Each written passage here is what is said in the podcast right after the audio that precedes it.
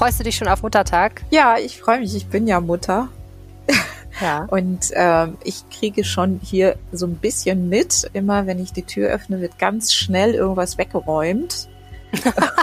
Und ähm, ja, da freue ich mich schon. Das ist ganz schön jetzt. Es ist ja auch ein intensives Beisammensein mit der Familie im Moment. Und äh, wenn ich dann so das so mitbekomme, dass sie da trotzdem dann ähm, sich, ohne dass man das irgendwie erwähnen muss, dass die Kinder sich da Gedanken machen, das ist schön, ja. Mhm. Das ist toll. Ist es nicht bei euch so, wie bei uns es immer war, dass wir zwar sehr bereitwillig, sehr ausgiebig Frühstück für meine Mutter gemacht haben, aber sie dann hinterher die Küche aufräumen musste? Das äh, bleibt abzuwarten. das war bei uns immer ein bisschen traurig, ehrlich gesagt. Na, na ja, schauen wir mal. Nein, also ich glaube, das wird, ähm, da werde ich einen schönen Tag haben. Rheinische Post. Ländersache. Der Podcast aus dem NRW-Landtag.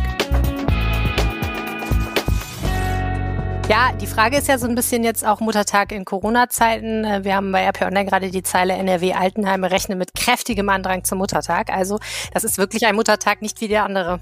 Ja, also das ist ähm, ja recht öffentlichkeitswirksam von Karl Josef Laumann angekündigt worden, unserem Gesundheitsminister, dass jetzt die Alten- und Seniorenheime und Betreuungseinrichtungen pünktlich zum Muttertag aufmachen sollen.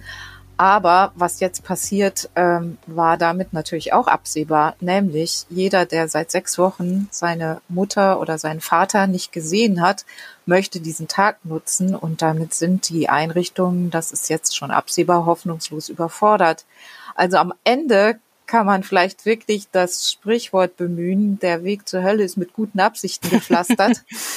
ähm, in dem Fall, weil es nicht ausgeschlossen scheint, dass dass an dem Sonntagabend sehr viele Menschen frustriert zurückbleiben, weil sie vielleicht es dann eben doch nicht geschafft haben oder weil die Besucherzeiten zu kurz waren oder ähnliches. Also die, die Einrichtungen müssen ja sehr, sehr viele Vorkehrungen treffen, um da den Hygieneschutz zu gewährleisten und das eben neben dem normalen Betrieb auch. Und mich haben jetzt schon viele, ähm, auch von den Trägern dieser Einrichtungen auch schon viele äh, kritische Bemerkungen dazu erreicht, beziehungsweise eben auch tatsächlich das Gefühl, alleingelassen zu sein damit. Mhm. Ähm, ja, also hoffen wir das Beste, dass ja. wirklich möglichst viele ihre alten Herrschaften sehen können. Absolut. Und damit herzlich willkommen zum Ländersache-Podcast. Mein Name ist Helene Pawlitzki. Ich kümmere mich bei der Rheinischen Post um Podcast und ich bin verbunden mit Kirsten Bialdiger bei der Rheinischen Post zuständig für Landespolitik. Ja, wir sprechen heute über den Fahrplan für Nordrhein-Westfalen, äh, der sich in dieser Woche ergeben hat und bei der, bei dem wir in den nächsten Wochen sehen werden, was das so für Konsequenzen hat. Also was wird gelockert, was bleibt offen, an welchen Stellen dann vielleicht doch nicht. Kirsten, ähm, das Ganze war ja jetzt doch recht kontrovers, äh, die Diskussion zwischen den Länderchefs und Angela Merkel. Hat Armin Laschet, der Ministerpräsident, denn weiterhin seine Rolle als Mr. Lockerung erfüllt oder sieht man da mittlerweile eine differenziertere Position von ihm? Ja, also ähm, Armin Laschet äh, wird das, und das war ihm auch tatsächlich anzumerken, als er die, ähm, den Öffnungsfahrplan für NRW verkündet hat, ähm, war ihm anzumerken, dass er ähm, sich da mit seinem Kurs ein Stück weit durchgesetzt hat und ähm, es im Moment so aussieht, als ähm, würden auch andere Länder darauf einschwenken und ähm, dieser Kurs eben auch gegenüber der Bundeskanzlerin vor allem ähm, derjenige sein, der sich für den Moment durchsetzt. Und es bleibt aber, das hatten wir ja auch schon verschiedentlich mal hier besprochen, es bleibt dann abzuwarten, ähm, wie sich die Infektionszahlen entwickeln und welcher Kurs am Ende dann sich als der richtige erweist. Das Skurrile ist ja, Einerseits hat man das Gefühl, viele Menschen freuen sich über die Lockerungen, wünschen sie sich herbei aus den unterschiedlichsten Gründen. Gleichzeitig äh, habe ich heute gesehen, gibt es Umfragen, die eben die Frage stellen, äh, wer ist aus Ihrer Sicht ein geeigneter Kanzlerkandidat für die CDU? Und da sagen eben die meisten Leute nicht unbedingt, dass es Armin Laschet sein sollte, sondern dann doch lieber CSU-Ministerpräsident von Bayern, äh, Markus Söder, der eher die gegenteilige Position vertritt. Ich glaube tatsächlich, dass das im Moment alles nur Momenteindrücke sind. Also ähm, es ist es ist so, dass NRW sehr gespalten scheint. Es gibt die Fraktion, das, das äh, stelle ich auch fest bei den Leserreaktionen, ähm, es gibt eine Fraktion, die ganz sicher ist, dass das jetzt alles zu weitgehend ist. Und es gibt aber auch eine andere Fraktion, die vielleicht, weil sie merken, wie hoch der Preis ist, den sie persönlich zahlen müssen, in Form von Kurzarbeitergeld, in Form von äh, Betreuung, fehlender Betreuung für die Kinder, in Form auch von Existenzsorgen, die eben doch jetzt inzwischen auf eine andere Linie einschwenken und sagen, ähm, Schaut euch mal an, wie sich die Zahlen entwickelt haben, die Infektionszahlen. Und vor diesem Hintergrund ist das nicht mehr gerechtfertigt, was wir hier an Restriktionen haben. Ähm, das ist so ein bisschen ein Dilemma. Also es ist so, die, die Politik äh, bisher war, ähm, was die, was die, das Runterfahren angeht, war so erfolgreich, dass man eben jetzt diese Lockerungen angehen kann. Ähm, aber es bleibt jetzt tatsächlich dann abzuwarten, wie nachhaltig das sein wird, wie nachhaltig die Erfolge sein wird. Und ich wage die Behauptung, bei dem, was jetzt geplant ist, ähm, werden wir ganz schnell wieder einen Anstieg der Infektionszahlen sehen. Es sind so weitreichende Öffnungen geplant. Das geht ja ab Montag schon los. Also man muss ja schon fast umgekehrt fragen, was bleibt denn noch geschlossen? Ähm, die Schulen sind natürlich ein Bereich, der äh, noch weitgehend ausgenommen ist, aber ähm, was ja geöffnet wird, ist die Gastronomie, ähm, alles unter Hygieneschutzauflagen zwar, aber die Gastronomie öffnet, es ähm, öffnen, öffnen alle Geschäfte wieder, es öffnen die Tanzschulen, es öffnen die Musikschulen in äh, kleinen Räumen. Also man, man kennt das ja, dass es in einigen Musikschulen eben auch relativ kleine Räume gibt dürfen dann Ensembles mit bis zu sechs, stellen wir uns den Extremfall vor, Blasinstrumenten dürfen dann gespielt werden. Ähm, das lässt alles so ein bisschen Zweifel aufkommen, ähm, ob da nicht wirklich übertrieben wird im Moment. Also ich habe da gravierende Zweifel, muss ich sagen. Und ich sehe auch große Widersprüche. Es gibt äh, auf der einen Seite beispielsweise vom Schulministerium die Ansage, es dürfen nicht zwei unterschiedliche Schülergruppen nacheinander einen Klassenraum benutzen. Das ist ja eine ganz klare Aussage. Also unterschiedliche Gruppen nicht nacheinander in einen Klassenraum, sondern dann erst wieder am darauffolgenden Tag. In den Kneipen gleichzeitig ist es aber kein Problem, dass unterschiedlichste Besuchergruppen ein- und ausgehen in demselben Raum, selbst bei Wahrung der Abstandsregeln. Die Abstandsregeln werden ja auch in den Klassenräumen gewahrt. Ähm, das ist nur ein Beispiel. Ähm, und ganz, ganz gravierend finde ich, dass die Prioritäten sehr, ähm, dass es sehr schwierig nachzuvollziehen ist, wie die Prioritäten im Moment von der Landesregierung gesetzt werden. Also wir haben eben auf der einen Seite die Kneipen, die öffnen. Und auf der anderen Seite haben wir aber 90 Prozent der Kita-Kinder, die bisher noch nicht betreut sind, also unversorgt sind. Da wissen die Eltern nicht, wie sie, wenn jetzt alles hochfährt und sie eben auch dann nicht mehr länger im Homeoffice arbeiten können, wie sie diese Kinder betreuen sollen. Und ähm, das, das könnte ich mir vorstellen bei aller ähm, ähm, äh, Lockdown-Müdigkeit, dass das in den nächsten Tagen, dass diese Widersprüche deutlicher zutage treten und auch zu großer Unzufriedenheit führen. Ja, lass uns mal bei dem Punkt bleiben, denn das ist natürlich total interessant. Die Frage, wie entscheidet die Landesregierung eigentlich, was genau passiert? Also nach welchen Maßgaben passiert das? Wenn du sagst, man kann die Prioritäten eigentlich nicht so richtig erkennen, interpretiere ich das so, dass du sagst, so richtig die Sachargumente dass das alles total in sich geschlossen und logisch, kohärent vorgetragen ist, ist es vielleicht jetzt nicht. Hat das dann eher was mit, ähm, wie soll ich sagen, einer Machthierarchie zu tun? Also der Frage, wer setzt sich da eher durch? Wer ist der starke Mann im Kabinett? Oder was denkst du? Nach welcher Logik entscheidet sich da überhaupt irgendwas? Unser, unser Gesundheitsminister äh, Laumann war da ähm, erfrischend offen. Er hat äh, gesagt, das ist jetzt schon einige Tage her, bei der ersten Öffnungsrunde, Ähm, da war es ja so, dass NRW einen Sonderweg bei den Möbelhäusern geht. Als einziges Bundesland hat Nordrhein-Westfalen die Möbelhäuser gleich geöffnet. Ja, mit der ähm, berühmten Be Begründung, äh, Nordrhein-Westfalen sei das Land der Küchenbauer. Ja, Deswegen müsste genau. man dieses Geschäft stärken, was genau. ich auch wirklich fantastisch ja, ganz fand. Ne? Genau, genau. Und das ist, das ist aber eine, eine ehrliche Begründung. Ich, ich habe da auch wirklich ähm, Sympathien dafür. Denn das, äh, wie teuer dieser ganze Lockdown wird, das wird ja jetzt langsam erkennbar und dass sich eine Volkswirtschaft äh, wie die deutsche oder wie alle anderen Volkswirtschaften auch, dass sich eine Volkswirtschaft nicht ähm, einfach mal für 14 Tage komplett stilllegen lässt, ohne dass das gravierende Folgen hat für Existenzen, ähm, das, das ist klar. Und äh, so viel kann auch ein Staat nicht ausgeben, um das alles über einen längeren Zeitraum auffangen zu können. Also die, der, die wirtschaftliche Argumentation ist da, glaube ich, eher zu, zu, also das ist, das ist ganz klar, dass die da auch eine wichtige Rolle spielt bei diesen ganzen mhm. Lockerungsdiskussionen, auch wenn das nicht jeder so vorträgt.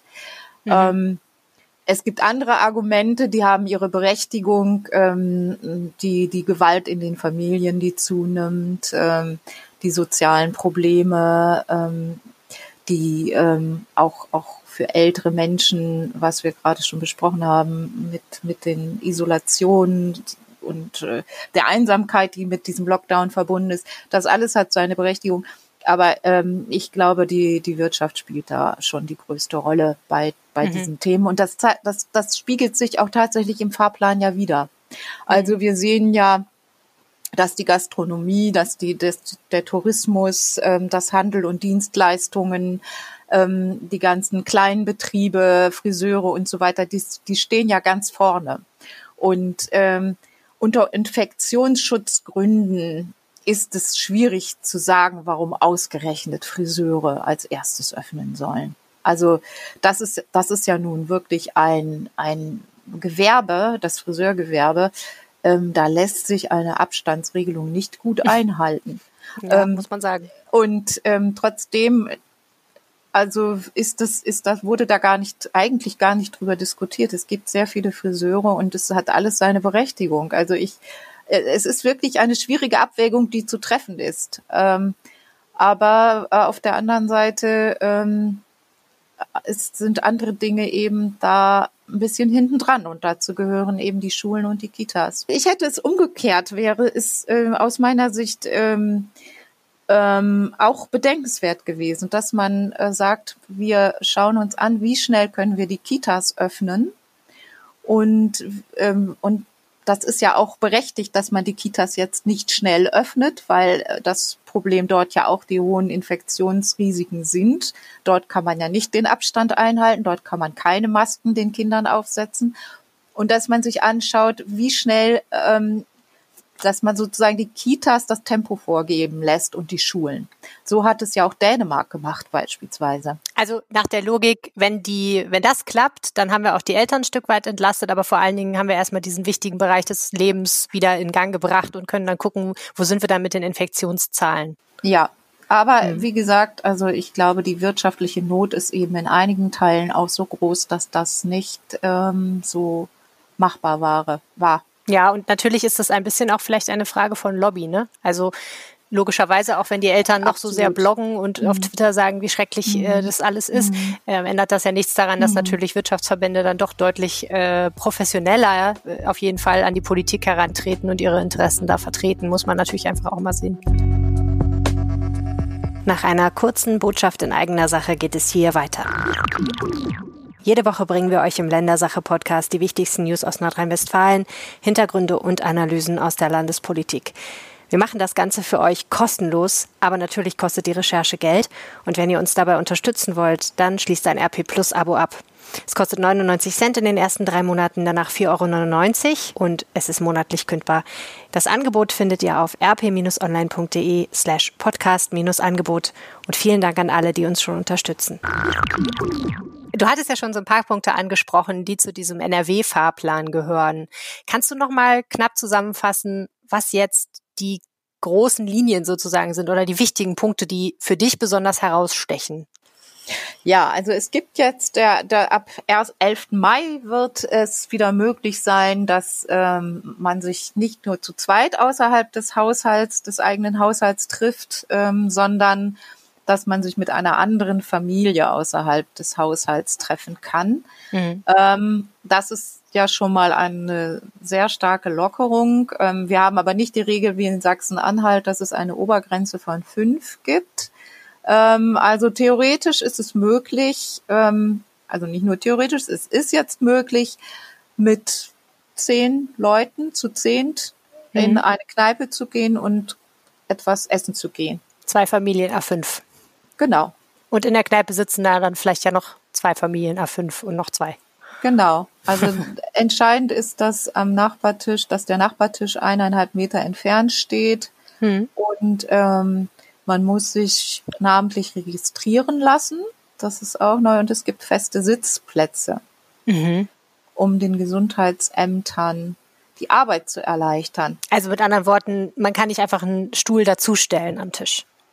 Nein, also das, das wird nicht möglich sein und ähm, es hat den Sinn mit den festen Sitzplätzen, falls ein, äh, ein jemand positiv getestet ist, dann müssen ja jetzt die Gesundheitsämter die Infektionsketten zurückverfolgen können. Und ähm, da werden sie dann ähm, das leichter tun können, wenn es eben diese Sitzplätze gibt, mhm. diese festen. Okay, also das bedeutet ja schon mal, dass äh, gerade im persönlichen Bereich ganz, ganz viele Dinge sich ändern. Ne? Also das Privatleben wird sich nochmal deutlich ändern, dadurch, dass wir jetzt alle uns wieder treffen können oder zumindest viele von uns sich wieder treffen können, Verabredungen wahrgenommen werden können und man die eben auch viel draußen machen kann, was bisher ja, ja alles viel äh, dann in der eigenen Wohnung passiert ist. Mhm, möglichst ja. draußen, ja. Mhm. Ja, dann wird Sport wieder, ist ja jetzt schon, also seit gestern ist es ja möglich, wieder äh, draußen auch Sport zu treiben. Ähm, seit Donnerstag. Und ähm, das ist für viele ja auch von großer Bedeutung. Also Sportarten, die keinen engeren Kontakt voraussetzen, mhm. wie Tennis, Golf. Ähm, ja, das, das mhm. sind wahrscheinlich so die, die verbreitetsten Sportarten. Fußball und ähnliches, das wird erst äh, später der Fall sein. Ja. Ähm, dann ähm, alle Geschäfte können unabhängig von ihrer Größe wieder öffnen. Mhm. Ähm, auch Massagestudios ähm, in absehbarer Zeit wieder oder Kosmetika und ähnliches, aber das äh, muss noch ein bisschen verhandelt werden. Mhm. Ähm, dann Fitnessstudios machen wieder auf ab Montag, Tanzschulen und äh, Musikschulen, ähm, Probenbetrieb ist möglich in Kultureinrichtungen, auch selbst für Chöre und Orchester, wobei die dann Abstand halten sollen. Hm, klar. Das ist ein bisschen, ich habe mich neulich mit äh, jemandem unterhalten, der in einem Chor singt, der meint, das ist eine äh, schwierige Vorstellung. ein Chor mit Abstand. Ja. Naja, vielleicht ist es ja auch mal schön, wenn man sich nicht so auf die Pelle rücken muss. Also mit anderen Worten, äh, Mama und Papa können wieder ihre Freizeit, äh, könnten theoretisch ihre Freizeit wieder ganz intensiv gestalten, wenn da nicht die Kinder wären, die immer noch nicht so richtig hundertprozentig aus dem Haus sind bis zu den Sommerferien. Wenn ich das jetzt richtig verfolgt habe, nach einigem Hin und Her, gibt es jetzt doch irgendwie zumindest für die Grundschüler ein rollierendes System. Das wissen wir ja, ne, dass die mhm. äh, schichtweise sozusagen in die Schule marschieren. Und worauf aber natürlich alle warten, ist das mit den Kita-Kindern. Während ja die Notbetreuung sehr ausgeweitet ist und dann eigentlich theoretisch sehr viele Eltern ihr Kind dann doch in die Kita schicken könnten in der Notbetreuung, ist ja immer noch die Frage, wann geht's denn da wieder richtig los? Und ich hatte irgendwie den Eindruck, dass da auch Herr Stamp sehr ungeduldig ist und mit den Hufen schart, aber dann doch nicht so schnell vorpreschen kann, wie er sich das wünscht, der Familienminister. Ja, ähm, ja, ähm, also wenn man jetzt böse ist, kann man sagen, ähm, man kann ja seine Kinder mit in den Biergarten nehmen oder Aber möchte man ähm, das auch? Nein, also es ist, ähm, es ist tatsächlich ähm, jetzt heute bekannt gegeben worden am Freitag, äh, wie die Kitas öffnen werden und äh, Herr Stamp hat äh, seine Verkündigung äh, eingeleitet damit, dass er sagt, er wäre ja sehr viel lieber schneller vorangegangen. Aber die Bundeskanzlerin habe sich sein Konzept, das er zusammen mit Hamburg ausgearbeitet hat, nicht zu eigen gemacht. Und ähm, deshalb äh, habe man eine Woche verloren. Hm. So. Nun ist es aber auch so, das weiß ich aus internen Papieren und auch aus Gesprächen, ähm, dass auch die Kita-Träger hier im Land sehr auf der Bremse standen, weil sie äh, zwei Probleme haben. Das eine sind Raumkapazitäten. Die müssen ja die Gruppen aufteilen, deswegen haben sie entsprechend weniger Gruppenräume. Sie haben aber auch zum Teil Engpässe schon bei Erziehern. Ähm, das Problem sind nicht so sehr die älteren Erzieher, die, die machen ungefähr zehn Prozent aus, aber zusammen mit den Risikogruppen kommt man da schon auf 30 Prozent äh, des hm. Personals. Das fehlt. Die zu Hause bleiben müssen. Genau. Und hm. in einigen Kitas ist es, ist es noch mehr. Und also zu Hause bleiben ist, ist teilweise so, dass die dann in der Kita sind, aber die haben dann keinen Kontakt mit Kindern, die machen dann irgendetwas anderes. Mhm. Ähm, aber ähm, entscheidend für die Betreuung sind halt diejenigen, die in den Gruppen einsetzbar sind. Und äh, da muss man sagen, die äh, ähm, Kapazitäten sind da mancherorts jetzt schon erschöpft. Es müssen einige auch schon fremdes Personal einstellen. Und das ist ja eigentlich genau all das, was man nicht unbedingt will, um nicht neue Infektionsketten wieder hm. aufzumachen. Ähm, also jetzt Stand heute ist es so, ab dem 14. Mai, das ist nächster Donnerstag, sollen die Schu Vorschulkinder, die ähm, aus sozial benachteiligten Familien stammen, also ähm, Hartz-IV-Familien beispielsweise, und Vorschulkinder, die besondere Förderung brauchen, also nur diese Gruppe von Vorschulkindern soll mhm. in die Kita gehen können. Was ich ähm, mich da ehrlich gesagt immer mhm. frage, ist, äh, das hört man ja des Öfteren, ne, dass man sagt, wir wollen mhm. gerne die Kinder wieder in die Kita, in die Schule mhm. bringen, die besonders benachteiligt sind, ob es jetzt darum geht, dass sie keine Lehrmittel zu Hause haben, kein Computer oder sowas, oder ob man Angst hat, dass sie zu Hause vielleicht vernachlässigt werden oder nicht gut genug betreut. Aber da denke ich mir immer, wie willst du das eigentlich genau entscheiden, wer das ist? Das ist ja auch gewissermaßen eigentlich ein soziales Stigma, was da äh, jemandem aufgedrückt wird. Du kommst in die Kita, weil wir glauben, zu Hause kommst du nicht klar und deine Eltern kommen nicht mit dir klar. Ja, man versucht das natürlich nicht so offensichtlich zu machen. Also ist, äh, dass, dass nicht die anderen Kinder das mitbekommen, aber den Jugendämtern sind diese Familien schon bekannt. Also da gibt es auch den Paragraphen 8a mhm. im äh, Gesetz, wonach eben bestimmte Kinder ja sowieso auch ähm, unter genauerer Beobachtung der Jugendämter stehen und damit sind diese Kinder gemeint aus, aus wirklich sehr problematischen Familien, äh, wo beispielsweise auch Gewalt eine Rolle spielt, ähm, die auch vielleicht gelegentlich ähm, dann ja, äh, oder was heißt gelegentlich, aber die, die, die auch dann zum Teil in Obhut genommen werden, beziehungsweise in Pflegefamilien leben. Also um diese Kinder geht es dort. Und ähm, bei den Kindern mit äh, besonderem Förderungsbedarf, das sind eben ähm, zum Teil auch behinderte Kinder, die man eben auch möglichst schnell wieder in die Einrichtung bekommen möchte, weil sie einerseits diese Förderung brauchen, aber auch für ihre Familien eben es äh, auch sehr, sehr anstrengend sein kann. Hm, ich verstehe. Und das soll jetzt ab Donnerstag wieder möglich sein. Und, äh, und das Datum steht fest, dieser 14. Das Mai. Das Datum steht fest, 14. Mai. Da haben sich die Träger ausbedungen, dass sie auf jeden Fall diese drei Tage Vorbereitungszeit brauchen, um in ihren Einrichtungen die ähm, notwendigen Hygienekonzepte und Abstandsregeln und all das umsetzen zu können. Und für die Tagespflege, das sind also die Tagesmütter und einige wenige Väter, gilt, äh, dass sie auch die Kinder wieder bis zu einer maximalen Zahl von fünf aufnehmen können. Das sind ja dann meistens die unter Dreijährigen. Hm. Also die zwei bis dreijährigen sollen wieder in die Tagespflege gehen können. Da ist das Argument, ähm, dass dieses, wie es so schön heißt, Betreuungssetting, also die ähm, Zahl, die Gruppenanzahl eben so überschaubar ist, dass man auch im Zweifelsfall die Infektionsketten verfolgen kann. Hm. Ähm, und ähm, außerdem ist neu, und das war unter anderem auch ein Vorschlag von SPD und Grünen, dass man ab äh, Donnerstag privat die Betreuung organisieren kann. Mhm. Und die Voraussetzung ist auch da in kleinen Gruppen, so dass man nicht jeden Tag neue Kontakte hat. Und ähm, da können sich dann beispielsweise befreundete Familien zusammentun. Hm. Also ich bin sehr gespannt, wie viele Eltern das tun werden, denn also dieses ganze Konzept und diese ganzen Betreuungsangebote annehmen werden, denn letztendlich kenne ich viele, die sagen, nein, das ist mir echt noch zu riskant, ich will zumindest noch mal vier Wochen warten. Ich kann mir aber natürlich auch vorstellen, dass es äh, Familien gibt, in denen die Lage einfach so ist, dass man sagt, wir halten das nicht mehr vier Wochen aus, ohne uns hier gegenseitig äh, die Schädel einzuschlagen. Ähm, wir müssen irgendwie diese Situation entlasten. Gerade wenn man arbeiten muss, ist das ja einfach total schwierig, wenn da zwei kleine Kinder vielleicht rumtollen. Mhm. Ja, ich bin total gespannt, wie das angenommen wird.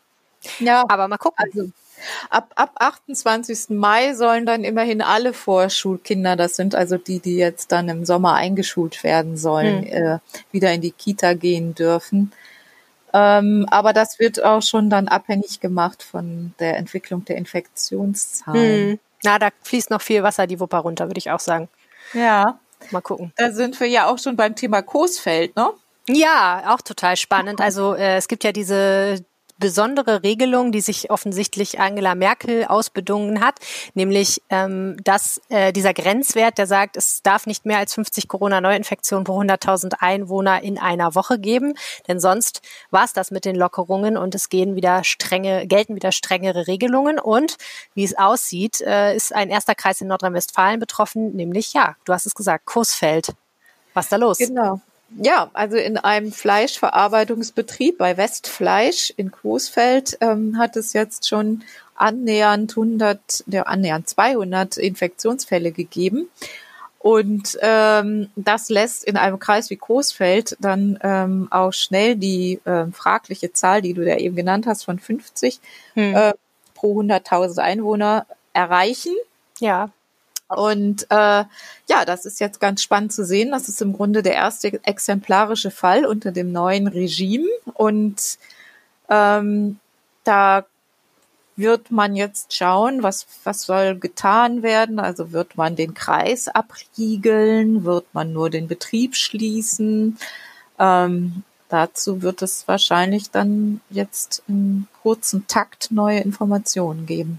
Hochspannend. Und ähm, was ich daran spannend finde, einmal ist Fleischverarbeitungsbetrieb, das kennen wir aus den USA ja schon, wo es mehrere Fleischverarbeitungsbetriebe auf diese Weise erwischt hat. Warum auch immer, ehrlich gesagt, habe ich nicht so richtig verstanden, warum ausgerechnet die? Ob da die Arbeitsbedingungen irgendwie speziell sind oder man sich da besonders nahe kommt oder irgendwie eine Möglichkeit gibt, sich da schnell anzustecken. Ich weiß nicht, ob du da mehr weißt. Der andere Punkt ist, äh, statistisch ist es, äh, das, fand ich immer schon spannend bei den Grafiken, die wir auf RP Online haben. Da haben wir ja zum Beispiel Beispiel äh, immer dunkler eingefärbt, die Kreise, die eben besonders viele Infektionen pro 100.000 Einwohner haben. Und da ist mir auch früh aufgefallen, dass gerade diese sehr dünn besiedelten Gegenden im Norden und Nordosten von Nordrhein-Westfalen relativ heftig betroffen waren, obwohl es da absolut eigentlich gar nicht so viele Infektionen gab. Aber wenn man es auf die Bevölkerungszahl rechnet, die da einfach nicht so hoch ist, kommt man eben sehr schnell auf solche Werte. Das äh, fand ich total spannend, weil Großstädten man eben deutlich mehr Infektionsfälle braucht, damit man irgendwie auf 50 pro 100.000 Einwohner kommt. Ja, also ähm, im Fall Coesfeld, also um auf den ersten Teil deiner Frage einzugehen, im, im äh, Fall Coesfeld ist es so, ähm, dass es damit zusammenhängt, dass die Fremdarbeiter, die Wanderarbeiter, die ähm, man ja sehr gerne im Land hat und jetzt auch gesehen hat, was passiert, wenn sie nicht kommen, ähm, dass die unter so ähm, ja hygienefeindlichen, muss man wahrscheinlich sagen, Bedingungen untergebracht sind, dass sich dann ein Infizierter ähm, und eine Infektion sehr schnell verbreitet. Also hm, die, da rächt es sich man mal kennt wieder, das ne? ja von von Baustellen auch, ne? Diese ja. diese äh, Silos, die da teilweise auf den Baustellen errichtet werden von irgendwelchen Containern. Ähm, ja. Und Gemeinschaftsbad ähm, und solche Ich Späße. selber habe auch sowas mal äh, besucht. Also da liegen dann wirklich vier oder sechs Leute in Stockbetten Betten in einem Container. Und hm. ähm, da kann man sich vorstellen, dass das sich sehr schnell verbreiten kann. Ähm, der zweite Punkt ist, ähm, ja, du hast recht, also in, in, diesen, in diesen Kreisen, die relativ dünn besiedelt sind, da braucht es dann nur ein Pflegeheim mit mehreren Fällen ähm, und die Ausschläge sind dann schon relativ hoch. Kann zu einer Ungerechtigkeit führen eigentlich, oder? Ähm, ja, also man hat ja die Wert von 50 pro 100.000. Von daher ähm, ist das, ist das jetzt ja, äh, man hat ja da einen festen Wert. Ja, ja, klar. Nur was ich meine ist ja, wenn, also mhm. wir, wir haben ja nur ein Stück weit selber in der Hand, was andere Menschen in unserem Umfeld machen. Also wir können alle sehr, sehr vorsichtig sein persönlich mhm. und damit dann dafür sorgen, dass wir hoffentlich unter diesem, diesen schönen Lockerungen weiterleben dürfen. Aber während jetzt hier bei mir gegenüber ist ja ein Alten- und Pflegeheim, wo ich wohne, ne, wenn da jetzt ein Fall wäre oder wenn da weiß ich auch nicht, 20 Fälle wären oder so, oder von mir mhm. aus noch mehr, dann hab, da habe ich ja wenig Einfluss drauf, muss man leider sagen. Aber wenn dieses Pflegeheim in Coesfeld steht oder in einer anderen dünn besiedelten Stadt oder einer kleineren Kommune ähm, mit weniger Bevölkerung, dann ähm, habe ich zwar genauso wenig was damit zu tun, aber ich muss trotzdem dann unter den strengeren Regeln leben. Schauen wir doch noch mal ganz kurz auf die nächste Woche. Was glaubst du, was wird nächste Woche das Thema und die Debatte bestimmen? Ich glaube, dass das Thema Coesfeld ähm, nicht beendet sein wird. Also das wird uns noch beschäftigen. Ähm, dann wird man sehen, wie, also am Wochenende wird das, werden die Pflegeeinrichtungen ja sehr gefordert sein durch den Muttertag. Und ähm, dann werden wir sehen, wie die Gastronomie mit den, mit den Öffnungen und Lockerungen umgeht, ob das tatsächlich realistisch ist, dass man für jeden Gast einen Sitzplatz und einen Namen hat und das auch genauso überprüft wird, ich könnte mir vorstellen, dass es die ersten Tests gibt für die lokalen Gesundheitsämter, was dieses neue System taugt und ähm, ob es dann tatsächlich möglich sein wird, diese Infektionsketten so zu verfolgen, wie man sich das vorstellt. Hm. Ähm, mhm. das, das wird uns in der nächsten Woche erwarten. Und ich glaube auch, dass Meldungen aus der Wirtschaft zunehmen werden. Also von Betrieben, äh, von ganz, von mittleren, kleineren, größeren Konzernen auch, die äh, in Bedrängnis geraten. Hm. Und, also Insolvenzen. Ja, Insolvenzen bei den Großkonzernen, das dauert ja, aber ähm, aber die zumindest in Not geraten. Also von ThyssenKrupp hm. weiß man es schon, dass sie äh, eine Milliarde Überbrückung brauchen. Ähm, ThyssenKrupp ist ja für die Region im Ruhrgebiet äh, ein sehr, sehr bedeutender Faktor. Mm, dann haben wir ja auch gesehen, dass die Lufthansa schon Staatshilfe braucht. Also ich glaube, es wird noch mehr dieser Fälle geben. Hm. Jetzt, ob das jetzt nächste Woche sein wird, aber in absehbarer Zeit. Und ähm, das, das werden wir im Blick ja. behalten müssen. So mhm. oder so wird ja wahrscheinlich, äh, ne, also es wird, ich, ich, ich habe immer so ein zwiegespaltenes Gefühl irgendwie. Auf der einen Seite, es wird Sommer, es wird lockerer, wir können mehr Dinge wieder machen, die Gefahr scheint so ein bisschen vorbei. Wir wissen jetzt zumindest, dass diese erste Welle uns nicht überrollt hat. Wir wurden nicht äh, komplett überlastet. Unsere Krankenhäuser haben das alles gut gemanagt. Ne? Auf der anderen Seite warnen jetzt schon wieder Wissenschaftler auch vom RKI davor, dass es im Sommer nochmal losgehen könnte, dass die Post dann nochmal abgeht, dass die nächste Welle kommt. Und klar ist auch, das mit der Wirtschaft, das fängt jetzt erst so richtig an. Also da könnte noch ein ziemliches Tal der Tränen auf uns zukommen. Ich bin da total hin und her gerissen zwischen einem grundsätzlich erstmal optimistischen, erleichterten Gefühl und dann dem Gefühl, oh, oh, äh, da kommt wahrscheinlich noch einiges auf uns zu und ich weiß gar nicht genau was sehr zwiespältig. Ja, ich, ich glaube, das geht ganz vielen so mhm. im Moment. Und ähm, ja, also ich, ich glaube, da muss auch jeder so ein bisschen seinen Weg finden, mit dem er sich, mit dem er sich wohlfühlt. Grund, und grundsätzlich glaube ich aber, dass es besser ist, weiterhin sehr vorsichtig zu sein und lieber einmal mehr einen Mundschutz aufzusetzen und lieber einmal mehr den Gehweg zu wechseln, wenn einem jemand begegnet, auch so unschön das alles sein mag und vielleicht auch zu sagen, wir treffen uns jetzt in der nächsten Woche wirklich dann auch nur mit dieser einen anderen Familie und nicht gleich mit zehn anderen Familien. Also gleichzeitig darf man es ja sowieso nicht, aber theoretisch könnte man ja jeden Tag nächste Woche eine andere Familie treffen. Mhm. Und ähm, das würde das Ganze ja schon wieder potenzieren, mhm. das Risiko. Und da sind wir, glaube ich, jetzt sehr gefordert. Das ist auch das, was sozusagen als Quintessenz aus dieser Pressekonferenz und der Konferenz der äh, Länder mit der Bundeskanzlerin bleibt, dass alles an die unteren Ebenen delegiert wird. Mhm. Also es kommt jetzt sehr auf die Kita vor Ort an, auf die Gaststätte vor Ort, mhm. auf die Eltern vor Ort, ähm, auf jeden Friseur. Also es wird sehr viel jetzt an die unteren Ebenen delegiert und die müssen ihren Weg finden und finden hoffentlich einen Verantwortlichen und lassen sich, ich sag mal ein plastisches Beispiel, wenn ein Gastwirt sieht, oh, ich habe im letzten Monat null Umsatz gemacht und jetzt habe ich hier zehn Gäste und müsste die eigentlich abweisen. Aber ich könnte ja vielleicht doch noch den Abstand ein bisschen reduzieren und es merkt hm. ja keiner und ich hole die rein. Hm. Das sind die Entscheidungen, vor denen jeder nächste Woche steht. Ja, ja, klar. Hm. Und es ist schwer, vernünftig zu bleiben. Es ist wirklich. Oder im Fitnessstudio. Warte ich jetzt lieber noch zehn Minuten, bis es sich gelehrt hat, oder gehe ich sofort rein? Und das sind, das sind genau diese, diese Entscheidungen und jede für sich ist wahrscheinlich unerheblich, aber alle zusammen machen einen großen Unterschied. Ja, total. Ich finde auch, ich merke so im persönlichen Umfeld, man muss es einfach auch stark respektieren, dass andere Leute da dann vielleicht auch noch ein extremeres Sicherheitsbedürfnis haben als jetzt zum Beispiel ich und dann doch noch Sachen nicht machen, die vielleicht jetzt schon erlaubt wären und dass man da nicht ungeduldig wird und einfach sagt, okay, ähm, jeder, jeder entscheidet das für sich, aber besser safe than sorry, das ist, äh, ist total wichtig. Ich, mir kommt das so ein bisschen vor, wie wir waren alle auf Diät und jetzt müssen wir echt aufpassen, nachdem die krasse Diät vorbei ist, dass wir nicht wieder in äh, alte Muster verfallen verfallen, sondern trotzdem weiter vernünftig essen, obwohl ja theoretisch Schokolade wieder erlaubt wäre. Und es wäre so schön, sich mal wieder den Bauch richtig voll zu hauen. Aber nein, das äh, würde alles wieder ja, zur Dichte machen. Ein sehr schöner Vergleich. Sehr, sehr schön. ich spreche und, natürlich aus eigener Erfahrung. Das Ende kommt ja dann umso dicker. Ah, schöne Metapher. Ja, Kirsten, vielen ja. herzlichen Dank. Ähm, wir hören uns nächste Woche spätestens wieder und schauen dann, äh, was das alles gebracht hat. Ja, gerne. Bis dahin. Okay. Bis dann. Tschüss. Tschüss, Helene. Das war die Ländersache für diese Woche. Wenn ihr uns was sagen wollt, schreibt uns gerne eine Mail an ländersache mit ae at rheinische-post.de. Ihr findet mich auch auf Twitter at Helene Pawlitzki. Oder ihr schreibt uns eine Nachricht per WhatsApp an 0171 90 38 099. Das geht natürlich auch als Sprachnachricht. Mehr Infos dazu findet ihr auf rp-online.de slash Ländersache. Wenn euch dieser Podcast gefällt, könnt ihr ihn in eurer Podcast-App abonnieren, falls ihr das nicht sowieso schon getan habt. Dann lasst uns gerne ein paar Sterne zur Bewertung da. Wir hören uns nächste Woche wieder. Ciao. Mehr bei uns im Netz www.rp-online.de